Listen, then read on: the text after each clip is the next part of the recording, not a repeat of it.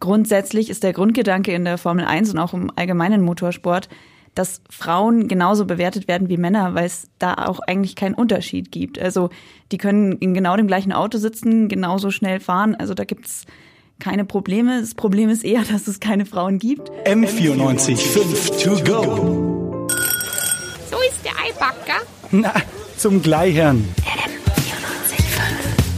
Servus und herzlich willkommen zu einer neuen Folge von unserem M945 To Go Podcast. Bei uns geht's heute um die Formel 1. Und zwar ist es ja so, wenn man sich äh, die großen Namen anschaut, Michael Schumacher, Sebastian Vettel, man hört eigentlich immer nur männliche Namen und man hört immer nur von Männern. Und da stellt sich uns die Frage, was ist mit den Frauen im Motorsport? Wie sind die vertreten? Ähm, wie sind die Regelungen? Und darum soll es heute gehen bei unserem M945 To Go. Dafür habe ich mir die Marie Resch eingeladen. Hallo. Hallo. Und äh, Marie, erzähl mir mal, wie ist es geregelt überhaupt in, der, in den Regelungen? Also werden Frauen anders behandelt? Gibt es da Unterschiede zwischen Männern und Frauen? Werden sie anders bewertet? Nein, es gibt überhaupt keine Unterschiede. Also grundsätzlich ist der Grundgedanke in der Formel 1 und auch im allgemeinen Motorsport, dass Frauen genauso bewertet werden wie Männer, weil es da auch eigentlich keinen Unterschied gibt. Also die können in genau dem gleichen Auto sitzen, genauso schnell fahren. Also da gibt's keine Probleme. Das Problem ist eher, dass es keine Frauen gibt und es deswegen eigentlich auch nie so richtig zur Debatte steht, wie das jetzt mit den Frauen gehandhabt wird, weil ja, es fahren einfach so wenig Frauen mit, dass es einem so richtig gar nicht auffällt, dass da dass da es keine Frauen gibt. Genau, und dass es auch keine Unterschiede zwischen den Geschlechtern da gibt. Okay, also die Chancengleichheit ist im Endeffekt da, es gibt nur weniger Frauen, die das machen. Wieso ist es so? Mm, so richtig kann das keiner sagen. Es ist halt einfach so, ich meine, du wirst es selbst auch kennen, als Kind ist man jetzt als Mädchen nicht so richtig mit dem Autos drin. Man spielt nicht mit Spielzeugautos, man spielt, spielt eher mit Puppen, mit Barbies, mit irgendwie sowas.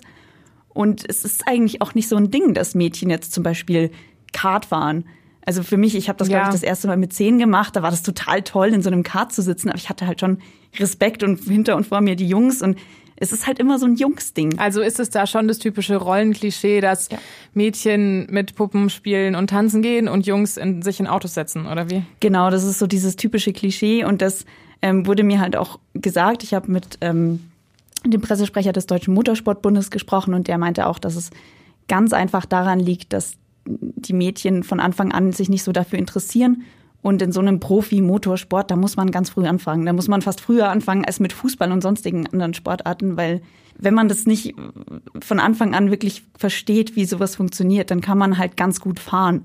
Mhm. Aber diese Kinder, die fahren, die können ein normales Auto schon mit zehn Jahren fahren. Also das sind wirklich Fahrtalente. Ich glaube, das kann man sich gar nicht so vorstellen als normaler Mensch, wie das für die ist ein Auto zu fahren oder so. Also da braucht man auch keinen Führerschein, um zu fahren, weil die einfach wirklich in solchen Dimensionen mit so einem Geschick und mit so einer Präzision fahren können. Und das kann man einfach, das muss man so richtig im Blut haben. Also mhm. zum Beispiel Sophia Flörsch, mit der ich auch gesprochen habe, eine Rennfahrerin, die saß mit vier zum ersten Mal im Go-Kart und die meinte eben auch, also wenn man da viel später anfängt, dann hat man absolut keine Chance mehr da mitzuhalten. Und das ist dann auch ein großes Problem, weil Mädchen zum Beispiel, wenn sie jetzt wirklich so sagen, mit ja, 14, 15, ich würde jetzt vielleicht mal gerne ausprobieren, ich finde es ganz cool. Ja, dann können sie sich in der Rennstrecke in Go-Kart setzen, ein bisschen rumfahren, aber wirklich in den Profisport kommen sie dann eigentlich nicht mehr rein. Und deswegen. Müssen sie früh anfangen. Genau. Okay. Und ähm, kannst du mir mal ein, ein paar Zahlen nennen? Also in der Formel 1 gibt's keine Frauen, aber wie sieht's in den Formel 2 und 3 aus oder generell im, im, im Motorsport? Also es sieht ziemlich mau aus. Wie du es schon sagst, in der Formel 1 gibt's keine Frauen mehr gab es auch sehr lange nicht mehr. Schon über 25 Jahre ist da keine Frau mehr in einem Startblock gestanden quasi. Ähm, in der Formel 2 gibt es aktuell eine Frau, das ist eine Kolumbianerin. Und in der Formel 3 gibt es keine. Allerdings muss man eben sagen, dass Sophia Flörsch, die ist letztes Jahr noch in der Formel 3 gefahren, hatte aber einen sehr, sehr schlimmen Unfall, den bestimmt auch sehr viele mitbekommen haben. Daher kennt man, kennt viele wahrscheinlich auch ihren Namen. Ja, genau. Und ähm, aufgrund dieser, ist sie ein halbes Jahr ungefähr ausgefallen, aufgrund dieser Ausfallzeit ähm, ist sie zwar immer noch in einem Formel-3-Auto, aber in einer so einer europäischen Rennserie gestartet, die unter der Formel 3, unter dem Deckmantel der Formel 3 läuft, aber nicht so die zu der offiziellen, nicht dieser offizielle Formel 3 Block ist gestartet. Okay. Und da läuft sie jetzt, fährt sie jetzt mit äh, nach ihrem Unfall. Du hast mit ihr geredet, hat sie dir was erzählt über, die, wie sie behandelt wird als Frau in der Formel 1? Ähm, gibt's da, ist da komplette Gleichbehandlung oder hat sie schon mal Sexismus oder sonstiges erfahren? Also von Sexismus hat sie mir so richtig eigentlich nichts erzählt. Ich habe sie eben, wie du sagst, gefragt, wie das so ist, wie sie da angenommen wird. Und sie meinte, eigentlich hat sie keine Probleme, wenn sie in einer neuen Serie startet, wie es jetzt eben dieses Jahr der Fall war.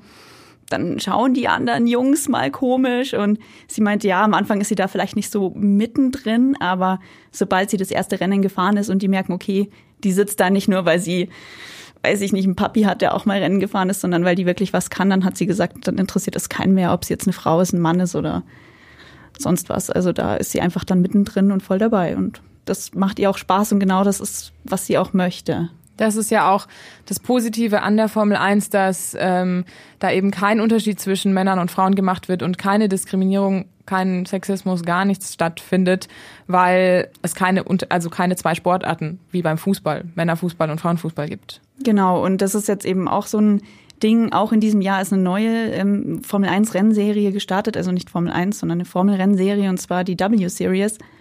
Und da hat ein ehemaliger Formel 1-Fahrer, David Coulthard, ich weiß nicht, ob dir der noch was sagt, der hat die zum mhm. Beispiel unterstützt.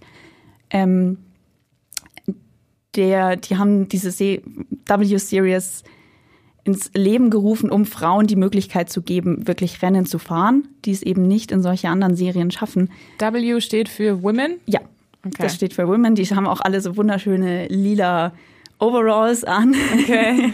also, ähm, es, es, es ist schon sehr weiblich angehaucht. Doch ein bisschen klischeehaft dann? Ähm, ja, es ist ein bisschen klischeehaft. Also ich habe eben auch mit der Sophia darüber gesprochen, weil sie sich von Anfang an sehr stark ähm, dagegen ausgesprochen hat und das sehr stark kritisiert hat. Sie meint, das ist bestimmt gut für Fahrerinnen, die länger eine Pause hatten und mal wieder ins Auto steigen wollen und einfach keine Chance haben in einer Formel 3 oder einer Formel 4.